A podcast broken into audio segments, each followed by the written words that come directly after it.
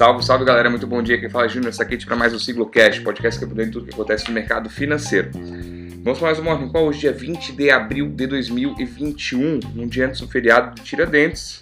Amanhã é feriado no Brasil, a bolsa não opera. E é terça-feira, terça com cara de sexta, amanhã quarta com cara de domingo e quinta com cara de segunda. Mas também é o caso, vamos falar do que é interessante, falar do nosso índice Ibovespa.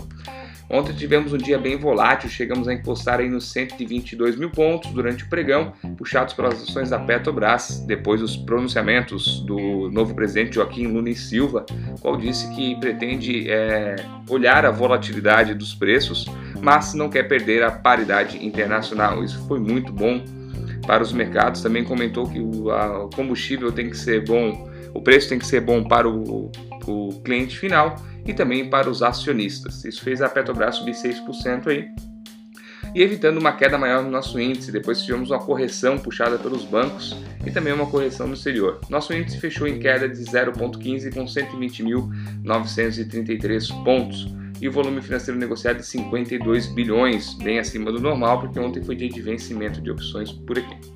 Dólar fechou em queda de 0,61, cotado a 5,55.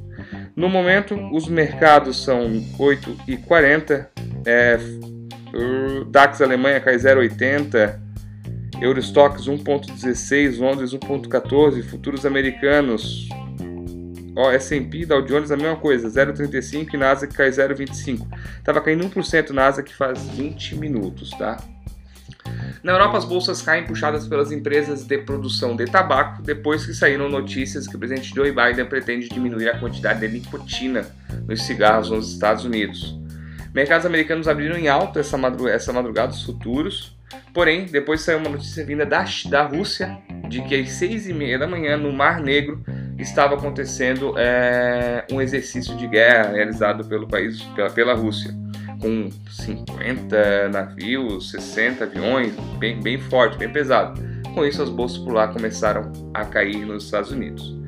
O presidente da China Xi Jinping, em um pronunciamento no evento ontem, que eu não sei pronunciar o nome, prometeu se comprometer, é, se comprometeu na verdade que está disposto a cooperar com os desafios globais, desde o clima até a pandemia, desde que o presidente, desde que os Estados Unidos e os seus aliados é, evitem, abre aspas, segundo palavras dele, mandar nos outros. Então ele está querendo paz aí, trégua e vai colaborar, mas temos que ter essa paz pelo outro lado também. Petróleo hoje sobe cerca de 0. Ponto, vamos achar o petróleo vamos lá, 0,5, continua a mesma coisa. Justamente no dia completa um ano, quando ele foi cotado a menos 37 dólares o barril na bolsa dos Estados Unidos, devido à questão da pandemia. Então, no dia de completar, ele perdeu uns dias de queda aí e voltou a subir hoje logo depois de um ano.